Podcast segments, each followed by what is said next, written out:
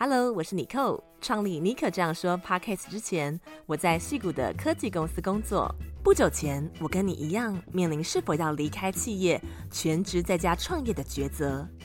但我不想拿掉名片上的头衔后，不知道怎么介绍自己。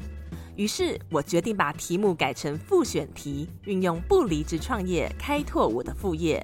现在，我是一位品牌教练和自媒体创业者。透过个人品牌，我建立超过十种以上的多元收入，实现边旅行边工作的梦想。我创立尼可这样说 Podcast，分享品牌、自媒体和艺人公司经营的秘方，协助更多人将副业发展成赚钱的事业。因为你值得坐在驾驶座，拿回人生的自主权，改写自己的人生故事。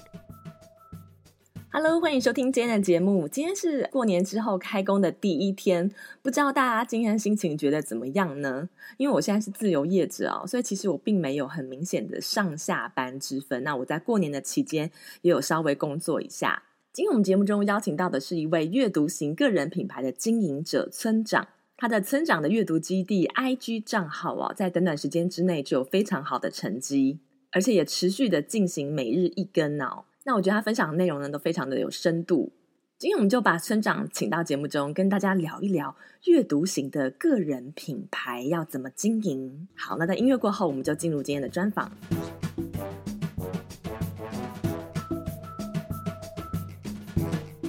Hello，大家好，我是村长。那我的本名是施定南。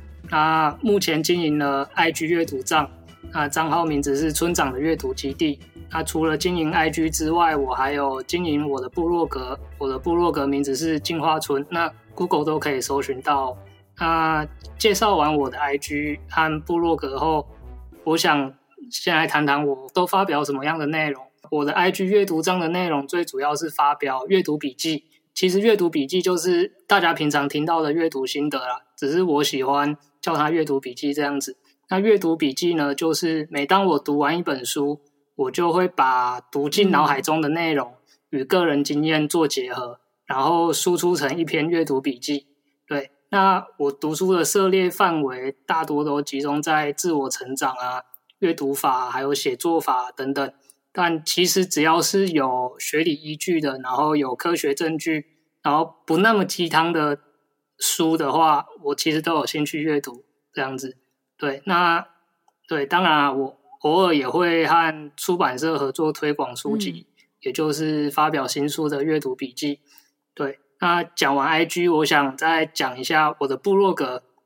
我的部落格除了发表阅读笔记之外，那也会发表一些我对阅读、写作和自我成长的观点。对，比如我最近正在写一系列的阅读观点文章，就是内容包括纸本书和电子书哪个好，那要怎么持续阅读。那要怎么写阅读笔记？怎么选书？然后怎么贴标签？然后怎么静下来读书？等等，就各各式各样跟阅读有关的问题，我都会把它写成自己的观点文章这样子。嗯、我除了经营 IG 和部落格之外，我其实还有一份正职工作。那我我的正职工作是在台大化学系里面当研究助理。那主要的工作内容哦，对，主要的工作内容是阅读。也是阅读，跟阅读有关，就是阅读国际化学论文。那内化完论文的内容之后，我会再把它输出成中文的文章，然后发给全台湾化学系的教授啊、博士生、硕士生，还有大学生阅读，甚至还有一些高中的化学老师。其实这份工作算是我人生的第一份工作。嗯、那三年前我从台大化学系硕士班毕业，然后毕业后就原地转正这样子。直接从硕士生的身份转换成研究助理，嗯、然后就一路做做做做下来，做到现在。对，然后讲完这些，你会发现，不管是我正职工作，还是经营 IG 和部落格，都和输入和输出有关系，就是阅读，然后再输出这样子。对对对，哎、欸，真的也蛮有趣的。对，因为我跟村长在 IG 上面 follow 彼此有一阵子的时间，那我们有做一些交流。那我特别喜欢村长分享关于跟阅读和写作相关的主题啊，而且他是真的是在 IG 上面非常 consistent 的创作。你之前是不是有日更呢、啊？哦，有有，前阵子有，我从前年二零二二年九月底的时候，我开始日更，那日更差不多一年的日子。现在有把频率降下来，因为我要改去做比较重要的事，像是经营部落格，嗯、然后还有写电子报这样子。嗯，了解了解。那很好奇啊，刚刚村长有提到你的正职工作是当研究助理啊，然后是在化学系哦，所以你化学是你的本科的专业。那怎么会呃，在这个当初是在什么契机之下开始经营 IG 还有部落格呢？其实我本来是有想要去念化学的博士班，就是申请国外的化学系博士班，但是因为当时哎，因要申请国外的博士班都要考托福嘛，我英文又超烂，然后托福考了四次还五次吧，都考不过那个分数，就分数没办法破百，没没办法破百，对，那没办法破百的话，你其实是没办法申请到嗯你想去的学校这样子。那我考了这么多次托福之后，我就觉得，哎，是不是该放弃了？对，然后放弃之后，我就去，我就去逛书店，嗯、然后逛书店逛一逛，看了一本书，哎，我就买回家读。然后那本书叫做《知识复利》，那它是一本教你如何打造专家型个人品牌的书。嗯、然后这本书它有一种魔力，就是读完之后，你全身会充满力量，然后开始想经营自媒体。对，所以我会想要经营 IG，是因为、嗯、呃托福考不过，然后去逛书店，很失落的去逛书店，然后逛完逛完之后就买了一本书叫《知识复利》，然后回家读，然后就全身充满力量，然后就开始想要经营 IG。那因为我本身就喜欢看书，然后就想说，哎，要不要来经营阅读章这样子？嗯、然后再加上当当时的 IG 常看到很多人，哎，常看到有人在发表阅读心得的贴文。然后就觉得挺酷的，然后就开始在 IG 上经营阅读帐了。对，然后我记得很清楚，我是在二零二二年的九月二十七号开始在 IG 上日更我的阅读帐。那努力日更了一段时间后，然后就开始多出来去经营其他东西。就是我在二零二三年的六月初就开始跟主机商买了网域，然后开始亲自架网站，就是架自己的部落格了。对对对对，嗯、然后我当时是看看老外的影片自学怎么架站，那架了两个月，摸了两个月之后，嗯，看起来有点样子，然后就在八月十一号开始经营我的部落格。对对对，那那你可能会想问我说、嗯、，IG 经营的好好的，那怎么会突然跑去加部落格？那其实其实加部落格这件事也是我在《知识复利》这本书里面学到的。嗯、一般人最一开始经营自媒体。最简单的方式就是，呃，可能用 IG、FB 这类的社群平台嘛，这这无可厚非。但是，呃，当你只用社群平台去经营自媒体的话，就会很容易被流量绑架。对，比如说会过度在意，哎，按赞数啊、嗯、分享数啊、收藏数、触及数之类的。对，对我当时就有被这样绑架过，然后那阵子就过得哎有点不开心，嗯、创作的时候就有点呃遇到困难。对，而且更重要的一点是，哎，经营社群平台啊，你哎必须要在平台上常发文，就是要很常发，可能要日更，那然后这样才有办法增加你账号的能见度。对，那一旦一两周没有更新的话，那触及数就会雪崩式下滑。对，当时当时就有遇到遇遇见这件事情过，所以这也算是我改经营，呃，就是经营 IG 到一半，然后改经营。网呃部落格的一个契机啊，对，但嗯对，那部落格经营部落格的话，嗯、它就比较不会出现那个触及数雪崩式下滑的现象。只要部落格的文章内容写的够隽永，然后并且有持续在写新文章的话，嗯、那么触及数只会增加，不会减少。但有时候还是会有波动，对，只会有呃有时候也会有波动，但也不多这样子。嗯，哎，那很好奇哦，就是像是分享阅读的自媒体品牌那么多啊，那村长一开始投入这个领域的时候，而且你你你你也算是自媒体新手哦，你是怎么样找到自己的品牌定位的呢？还是他是经过慢慢不断的摸索跟调整？哦，我我我觉得我是利用纯，我有两个元素找到自己的品牌定位，一个是纯文字，然后第二个是书籍种类。对，那纯文字的意思是。哦对，纯文字的意思是我的 IG 贴文不会有花俏的图文，只有纯文字。哎、欸，我有注意到。对对，嗯、然后别的阅读自媒体品牌的话，他们一则贴文可能就含了十张图文，对，就是一则贴文的上限就是十张图文。但是我的话，我就顶多一本书的照片，然后再加上一张心智图，就两张照片就结束了，就完事了。我会坚持这么坚持纯文字的原因，是我认为文字的知识浓度会比图文来得高，而且我觉得能表达得更具体。但除此之外啊，我也不需要花太多时间在制图，不用像其他自媒体品牌，呃，不用像其他阅读自媒体要花很多时间制图嘛。然后这也能让我在短时间内写好一篇阅读笔记，然后上传到社群平台或部落格上面。然后也让我有更多时间读其他本书，让我有其他时间去创作更重要的内容。这样子，嗯、我自己觉得确实有吸引到一些喜欢读纯文字的受众。对，因为我每当诶发表完一篇阅读笔记到 IG 上的时候，就会有人在底下留言跟我分享说他的呃读完的感受。然后重点是哦，我的阅读笔记都是两千字起跳。那既然真的还真的有人耐着性子读完它，好，这个这时候我就确信说，哦，纯文字真的是可以打中某一群人这样子。对，嗯，那我认为除了利用纯文字之外，我也有利用书籍种类啦，找到自己的品牌定位。那书籍种类的意思是，我只读非虚构类的书籍，然后呃，就是呃，对，就是不没有在读小说这样子。然后非虚构类的书籍中，我会再挑出有学理依据、有科学证据，然后不那么鸡汤的书。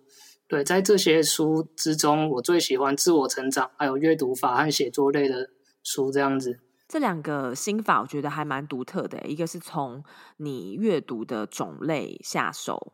就是你分享的书籍的种类，然后另外一个是你创作的类型哦，哦，所以我觉得这也可以给刚开始经营自媒体品牌的人参考，可以从这两个角度面向切入。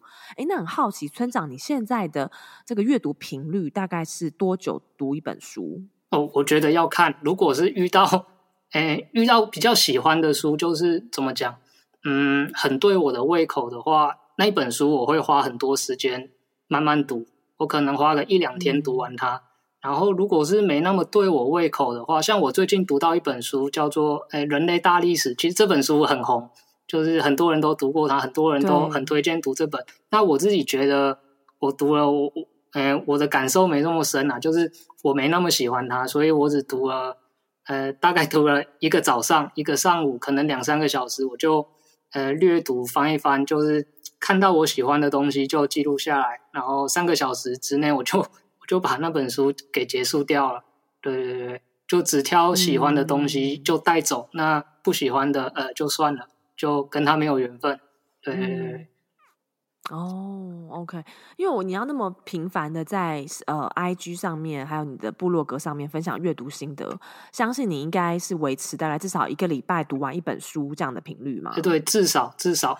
嗯，那很好奇，那因为你又有自己的正职工作嘛，就很好奇你是怎么样维持这种高强度的阅读，而且你的阅读品质又要好，因为你要写长文的阅读心得嘛。所以，呃，如果要能够输出阅读心得的话，我相信不是那种走马看花，一定是要比较深读。那你是怎么样维持这种高强度的阅读，然后阅读深度也要兼顾呢？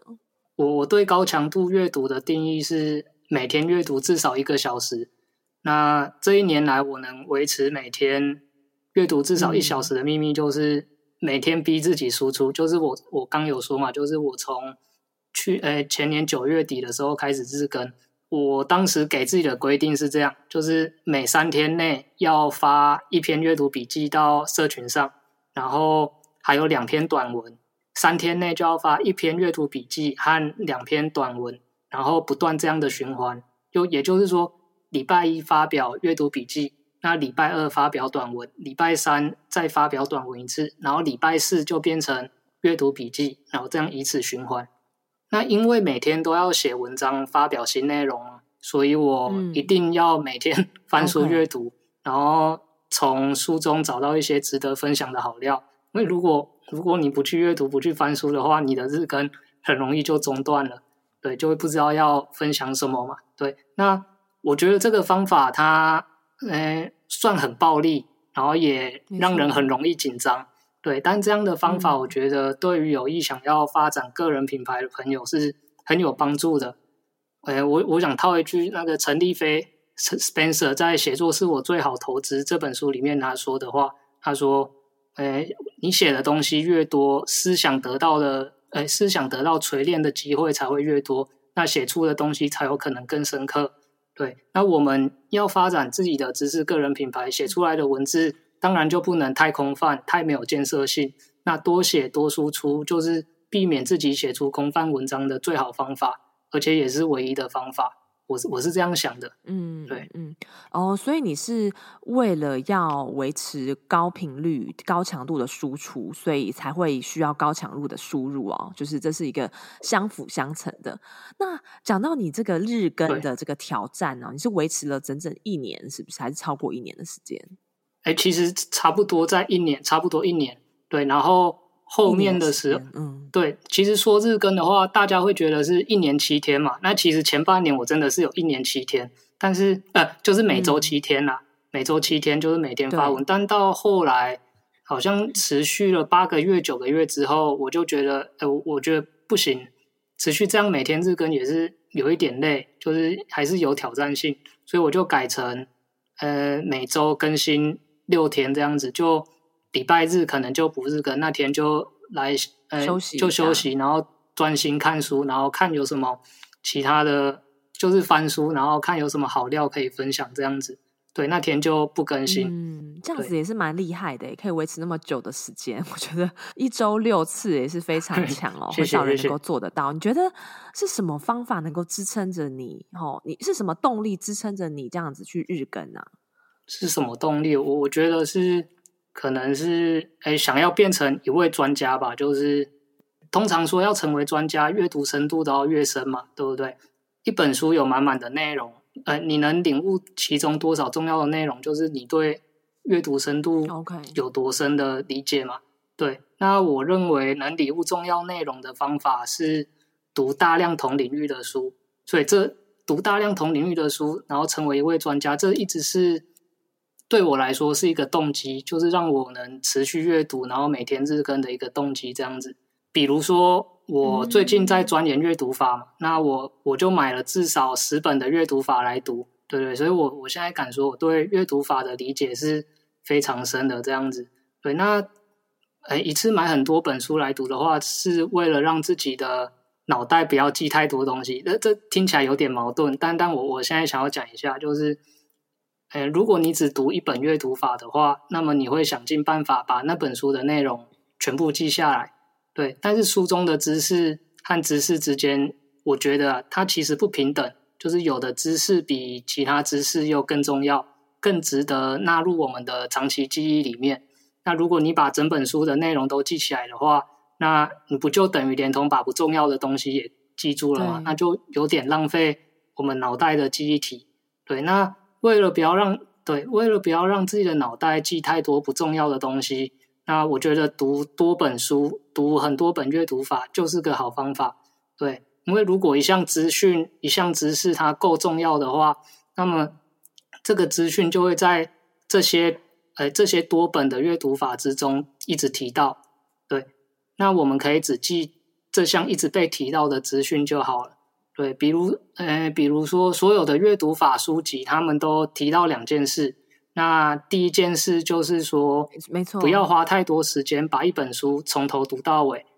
对，第二件事是，如果想要读得快，就不要默读。默读就是，哎，不要默读的意思就是，不要在脑袋里面读出声，这样子。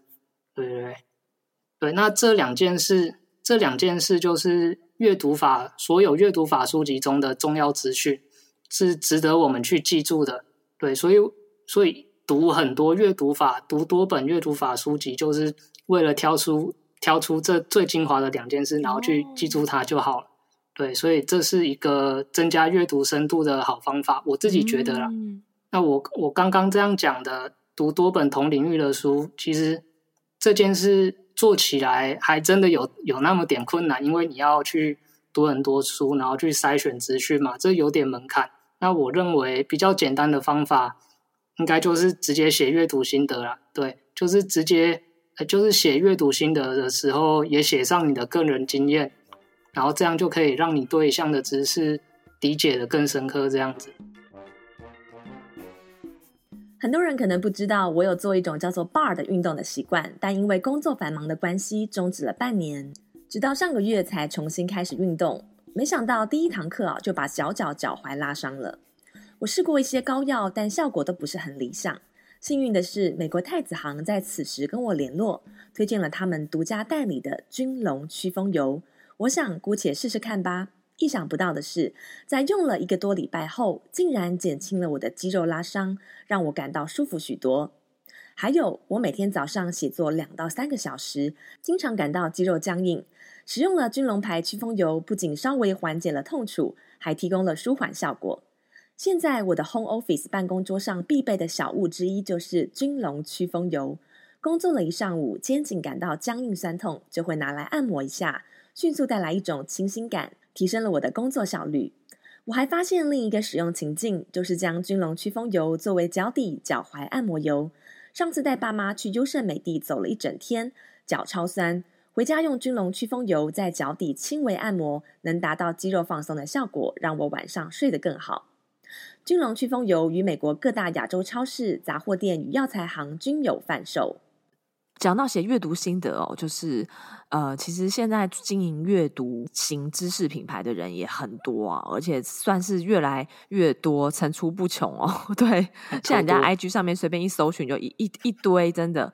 那尤其是那种畅销书，大家都会想要看，也会想要写，然后很多人都会在写这些心得啊，或者书评啊。那其实这个竞争也非常的激烈。那村长，你是怎么样去写出吸引人，然后具有差异化的阅读心得呢？其实我不太会刻意挑畅销书来读，畅销书可能是出版社的行销操作刚好有做到位，对，然后它的能见度就比较高，大家就会买它来读这样子。但有些畅销书说实在的，哎，内容可能很鸡汤啊，很空泛，没有学理依据，我不太喜欢读。对，那我我自己都会仔细的去博客来看简介，然后看试读内容，或是直接走进书店去翻那本书。来看看一下是不是我要的，对，那符合我的选书标准的话，我才会买来读。即使这本书它没这么畅销了，那它符符合我的选书标准，我还是会买来读这样子。嗯、那读完它，我会再给这本书写我的阅写阅读笔记。对，所以很多人点进来我的 IG 主页看的时候，他们会发现说，哎，为什么村长都读我我没听过的书，好像都有点冷门这样子。我认为写出吸引人的阅读笔记有一个重点。就是我们不能在一开始的时候就直接介绍一本书的内容，嗯，我们必须先写生活生活情境，生活情境就是你在生活中可能会遇到的困境。那你可以试想一下，就是在什么状况下你会想要读一本书？就是我觉得是当你遇到困境的时候，就是在你的生活中或工作上遇到了困境，然后你想要解决这个困境。所以找出相对应的书来读嘛。那比如说你在一间公司快待不下去了，然后想要发展个人品牌，然后并利用个人品牌来增加收入，那么你可能就会在网络上 Google 到一本书，叫做《个人品牌获利》。对，所以当你在写一本书的阅读笔记的时候，可以回想一下是发生了什么样的困境，让你想要读这本书。那你会遇到的困境，读者也很有可能会遇到。对，所以我们得把这个困境先描述出来，先让读者们的频率与这篇阅读笔记的频率对上，对，产生共鸣。那有了共鸣之后，读者才更有可能继续往下读你的阅读笔记。除了与读者产生共鸣之外，那描述困境也是在告诉读者们说，为什么你需要读读这本书。对，刚刚有讲到你会遇到的困境，读者也可能遇到嘛。那我们就可以。透过描述困境，帮读者说出生活上的痛点，接着告诉他：“诶，这本书可以解决你的痛点。”那读者就会因为诶，读者就会因此更有兴趣读你的阅读笔记。对，因为他知道这篇阅读笔记里面可能有他非常需要的痛点解方。对，所以我觉得我和别人的阅读心得最主要的差异就是差在我都是先写生活情境。而不是先写，诶，而不是先介绍一本书的内容这样子，对。嗯，这个的确有道理。先把那个呃阅呃生活情境给带入，然后读者就会比较有那种共鸣、有代入感。就为什么让他知道说，为什么他需要读这本书？点出当时你为什么会选这本书阅读？你遇到的这个呃，也许是遇到了一个什么样的困难或是瓶颈？好，然后这有像有一句话就是这么说嘛：每一个问题都会有一本书在那边等着作为一个解答。对，所以真的是这样子哦。OK，好，那这个村长从经营呃 IG 以来，其实时间也没有很长，但是你的那个账号的就是稳定的增粉，然后就很好奇啊。我们刚刚都聊了比较多，是怎么样写阅读心得啊，怎么样选书啊，然后怎么样阅读。那这个部分的话，想要聊一下你是怎么样呃去增加你的曝光，还有增加你的粉丝和流量的。哎，我觉得就是要稳定的发文。我觉得稳定还蛮重要的，因为稳定发文可以，诶、欸，撬动别人对你的认知。嗯、就是比如说，你天天发文，然后天天发，天天发的文都是跟跟书啊、跟阅读有关的文章，那大家对你的认知就会是哦，你喜欢看书，而且会定期发表阅读心得，那他心里就会想，好，我要追踪你，因为我想获得更多的知识。对对，这就是如何撬动。呃，如何持续发文、稳定发文，然后来撬动大众对你的认知，这样子。那如果你的发文都是断断对，如果你的发文都是断断续续的，然后可能今天发一篇，然后下次发可能一个礼拜后又一个月后，那这样就太久了，就你没办法在大家心中种下，哎，种下你想给人家的认知或形象。你这样断断续续发文，大家看到的时候只会觉得哦。诶，可能就是个路人发文这样子，他们并不会停下来多看你几眼，而是直接走掉这样子。我能稳定发文，最关键的秘密就是不要把自己搞太累，意思就是尽量让你的每一则贴文都能够在短时间内完成这样子。拿我自己当例子，就是我刚讲过的发文规律嘛，就是诶，礼拜一发表阅读笔记，那礼拜二发表短文，然后礼拜三也发表短文。那以阅读笔记来说，一篇两千字左右，那这个对我来说还蛮轻松的，而且我的贴文都是纯文字，就是说我不需要再花费额外的力气去制图之类的，对。那再来讲短文，我的一篇短文都是三百到四百个字，那这对我来说又更轻松，半小时之内就能解决，而且我还能把大部分的时间用来读下一本书。那整体来说，我认为我在发表贴文这件事情上是没有耗费太多心力的。对，其实最花心力、最花时间的部分就是看书，要花很多时间看书。嗯。那发文真的就只是小事而已。对这不是每个人都能够做到的，有这么可以这么顺的输出。你觉得你可以这么刚刚说写两千字，对你来讲不是一件很难的事情？你是怎么样做到这件事情的啊？是说从小就有写作习惯吗？还是说这是有经过刻意练习而来的？呃，我觉得是刻意练习。然后其实我写阅读笔记是有一个模板，有一个模板存在的，就是说，就是我刚讲的生活情境，也是我模板的其中一小块。那生活情境写完之后，我可能就要介绍这本书。那介绍这本书就要写到，就要介绍作者这本书的作者。那介绍作者写完之后，我就要来预告内容，就是预告接下来阅读笔记。阅读笔记可能会有你想要看到的内容，这样子。对对对，它是它是一连串的流程，它是对。其实我写阅读笔记是有模板的。嗯，对对对，我有听过很多。专家都是有有套用一个模式、一个模板的，嗯，我觉得这个方法真的、真的、真的很有效。而且你写贴文其实也可以有一个模板，可能一开始前面有一个 hook，有一个钩子把大家吸引进来。那你的 hook 钩子可能可以有几个类型，然后中间就是文章的主体嘛。主体部分你也许可以开拆拆成个三到五点，就是把这个干货集中成三到五点讲，或者书中的精华，然后最后再来一个就是你自己的个人经验或个人感想，然后最后带一个 call to action，这样就是我刚刚就是一个一个譬喻啦。当然有很多不同的模板，大家可以去灵活的去尝试，然后找出一个最适合自己的模板。就是你用这个模板，你特别的有效率，而且发文的那个。效果也特别的好，这样子。OK，好，那我们前面讲了很多，就是输入跟输出的部分。OK，那接下来这一趴呢，想要聊一下，就是很好奇，村长目前你透过阅读有啊、有做到阅读变现的管道有哪一些呢？哦，有，当然有，但其实我在阅读变现这一块还是个菜鸟，还是个新手。对，我记得我第一次做到阅读变现的时候是在二零二二年的。二零二三年的三月，就是去年三月，对，其实到现在也还不到一年的时间。那我目前阅读变现的管道有两个，一个是和出版社合作推广新书，那另一个是担任平台的助站编辑。那我先来讲一下和出版社合作推广新书。对，那台湾有很多间出版社。那当这些出版社准备要出新书的时候，他们可能会寄信来问我说：“哎，愿不愿意一起合作推广新书？”那我会再根据我的选书标准来决定说要不要和这间出版社合作新书这样子。那合作推广新书的意思就是出版社注诶，出版社寄新书给我读，那读完后写一篇阅读笔记，发表到网络上。那我通常都会发表在部落格啊、IG、FB 的社团哦和 Dcard。那发表完过一周后，我会再把社群贴文的数据回传给出版社，嗯、然后等着领报酬这样子。再来换讲担任平台的助战编辑。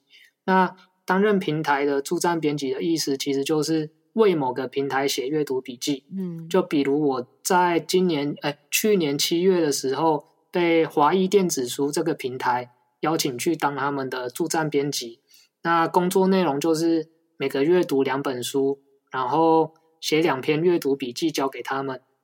对，那这两本书就只能从他们的电子书库里面挑。嗯，对，其实阅读变现的管道还有很多。嗯、那除了与呃，除了我刚讲到的那两个之外，那你也可以开什么读书会啊，然后或是。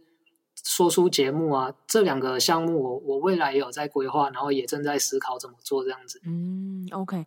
刚刚你讲到第一个管道是、嗯、呃帮出版社推荐他们的新书，这个我也有在做。对。然后我身边很多朋友也有在做，但就我所知，大部分是没有稿酬的。你是你是怎么样去谈到有稿酬，还是他们一开始给你开的就是有稿酬的这个 package？呃，我我觉得要看出版社哎。诶，有些出版社的行销编辑，因为都是行销编辑在联络，诶，联络我们嘛。那有些行销编辑他会比较有礼貌，他会说，诶，请问这样的合作方式是可以的吗？就是，诶，要选择，他会问你说，你要选择互惠合作，或是有有酬合，呃，有有酬合作这样子。那互惠合作就是就是，呃，没有酬劳的嘛，就是我送你书，然后你帮。帮他写一篇阅读心得或阅读笔记这样子，对。那有酬的话，有酬劳的话，就是他还会再给你一笔钱这样子，对。那嗯，哎，一开始的时候，其实我也都是选没有酬劳的，因为我想说，哎，我还只是小小咖，我想先哎锻炼练习一下自己这样子。但是当呃当接了没有酬劳的呃工作一阵子之后，你会发现。哎，工作数量越来越多，会越来越哎，会有越来越多的出版社来找你。那这时候你就要去以价质量，就是你要开始去为你的这个服务去定价，然后来降低出版社找你的频率。对，因为其实我们还有更多重要的事要做。对，我们还要做，呃，我们还要经营 IG 嘛，然后还要写部落格。对，其实还有很多重要的事要做，嗯、所以不能一直被。哎，一直不能一直被没有酬劳的，呃，没有酬劳的工作给耽误了。对，所以我们必须以价质量来降低，哎，来降低出版社找你的频率这样子。那我一开始的时候其实是，哎，其实是不太敢去定价，但是后来后来觉得，哎，不行，再不定价的话，我觉得我我会被出版社给淹没这样子，就会大家、大家都知道你是免费的嘛，所以他们。就很喜欢来找你。那后来我就说，哎，我我就定价，我就开始跟出版社说，哎，现在我的服务，哎，一本书可能要两千块这样子。对，那两千块也是我现在的，哎，我我现在自己定的价格了。对，就是一本书写一篇笔记，然后上传到上传到哎部落格啊、IG 啊、FB 社团和迪卡，这样的话是两千块这样子，所以我就我就开始，呃，从从此之后我就开始从呃无酬的无酬的发表阅读笔记，然后进化到有酬的发表阅读笔记这样子。对对对，嗯，这真的很聪明哎。对哦，我觉得今天有听到这一趴的人，就是赚到了。也许现在你正你正在开始起步你的这个阅读型知识品牌，你会收到越来越多出版社的邀约哦。因为我自己就是这样子，哦，我今天也学到这一招了哦，怎么样去以价质量。好，那今天节目的最后呢，就是我们节目最后通常都会问一个问题啊，就是帮一些想要投入呃我们今天节目主题的这些朋友问的问题。那今天我们是在谈阅读型知识品牌嘛，所以就想要问一下村长，你会想要跟想要现在想要开始考虑，或者说已经开始投入阅读型知识品牌的人说什么话，有什么建议吗？好，其实我有四点建议。那我觉得阅读型知识品牌它是。最容易入门的自媒体类型，因为已经先有一本书帮你做好知识整理了嘛，你只需要读它，然后分享你的观点。那我觉得这是相对容易、相对好起步的自媒体类型。对，那虽然它很简单、很容易入门，但我有四点建议，想要给投入阅读型知识品牌品牌的朋友。那第一点是要露脸，第二点是要有观点，那第三点是持续发文。第四点是不要只写阅读心得，然后我我接下来会一个一个慢慢讲每个点这样子。那第一点露脸，就是说，因为露脸它可以让你在社交平台上更能赢得大众的信任，因为他们马上就知道你是谁，长什么样子嘛。嗯，那第二点就是要有观点，意思是你的阅读心得要有自己的观点，而不是把书中的内容直接拿来分享，这样的话就只是变成搬运工而已。那一篇阅读心得有自己观点的意思是用自己的话去解释作者在书中谈到的知识，而且用自己的生活经验来扩充这个知识，让这个知识变得更具体、更好懂、更亲民。而且这样做的话，更能够把书里的知识化为自己的血肉，也就是更能够内化知识的意思啦。对，那第二点讲完了，接下来要讲，诶，第三点，持续发文。就刚刚有提到嘛，持续发文的目的是，呃，敲动别人对你的认知，然后让别人对你有一种哦，你是知识大神的那种感觉，对，所以这是持续发文的诶一个目的。那最后一点，嗯、第四点是不要只写阅读心得，就是我觉得如果只写阅读心得的话，是呃蛮危险的一件事。就是因为阅读心得，它其实是有是有一个框架，它有一个限制的。嗯、那这些框架和限制来自于这本书作者的观点，就意思是说，不管你的阅读心得怎么写，终究逃不出作者的框架。这等于说，你没办法在一篇阅读心得中百分之百的发表你的观点。那既然是要发展个人品牌嘛，那就得写出几篇完完全全属于是你自己的文章。而且这些文章是百分之百由你的观点所组成的，因为只有这样子，你这个人的形象才在别人的心目中才会是鲜活的、有个人色彩的。对，那如果你的形象在别人心目中不鲜活，而且还是 黑白的话，那观众真的会对你没什么记忆点，很容易就把你遗忘掉。那比如说，拿拿我自己举例，比如我最近除了写阅读笔记之外，那我还开始经营电子报。那电子报，哎，电子报里的文章就一百趴是由我的观点所组成的。那有些人读完我的电子报，还会回信说，哎，他很有收获，甚至会在社群平台上分享。对，那我想他们会这么做的原因，就是因为认同我的观点。对，那当他们做出回我信，然后还有在社群平台分享的这些动作，也等于是说，哎，我这个人在他们心中多了一些分量。也等于多了一些记忆点，对。那如果只写阅读心得的话，那真的会相当可惜。而且你都已经读这么多书了嘛，你都读那么多书，那总会有几个知识点已经内化成你的观点了吧？把这些观点写出来，真的可以让别人更容易认识你和记住你这样子。这是我我自己经营一年多、一年多一点点的心得感想，这样子。我也很同意你最后讲的这个部分，就是不要只是写跟你经营领域主题相关的内容啊、哦，因为这样子的话，其实蛮容易就会被变成，人家很容易会把你当成工具人哦，就是。呃，写比如说同样在讲、嗯、呃，在教个人品牌的，在教自媒体经营的人很多，但是以我自己的做法，我不会只写怎么样经营个人品牌，我会分享我的生活。啊，就是我生活的片段，还有我呃创业、微型创业的幕后的故事啊，因为这样大家才看到你这个人，他才是一个立体的、方方面面的，不是只是好像你就只是一个知识大神，对，所以大家才会跟你有连接，然后才会就其实就是爱才会爱上你这个人啦，哦，对，所以我们要分享的是一个比较全面的，但是我会建议大家一开始你一开始你起步的时候，还是要以分享干货为主，可能五到十趴是你自己个人的面向，但是。随着你开始，呃，你这个品牌做起来，你的这个受众越来越多，你个人的面向那个比例可以再拉大，这是我自己的做法。那也跟那个刚刚村长讲的也是有一点相关，所以在这边也补充一下。好，今天非常谢谢村长带给我们这么真诚有料，而且非常有深度的分享哦。我觉得这集对于想要经营阅读型知识品牌的人会很有帮助。其实。以 general 想要经营自媒体跟个人品牌的话，我觉得也是有很多参考的价值。好，那如果想要更进一步了解村长他的创作的话呢，都可以去他的 IG 叫做村长的阅读基地，然后也可以订阅他的这个电子报，还有去他的部落格呃浏览，我们都会把这些资讯放在我们节目资讯栏。好，谢谢村长，谢谢。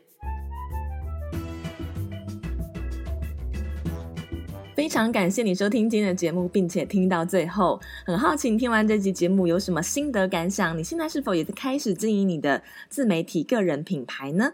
如果有任何想要跟我分享的，或是你对这集的内容有任何问题的，欢迎私讯到我的 IG，我的 IG 账号是 sjbonjour。那么，如果你想要了解，在这个竞争激烈的自媒体个人品牌市场，要怎么样脱颖而出、出奇制胜，也欢迎你下载。我现在有制作一个特别的免费讲义，叫做《五个秘诀让你的个人品牌脱颖而出》，里面有非常多在这个业界大家偷偷在做，但是你可能不知道的一些秘诀。好，那如果有兴趣的朋友们，欢迎点开今天的节目资讯栏，可以下载这份干货十足的免费讲义。那也不要忘在 Apple Podcast 帮我留下五颗星，还有你的留言。你这个小小动作是我做节目最大最大的动力。那我们再次祝福大家在这个开工的第一周都能够元气满满。那我们就下次再见喽，拜拜。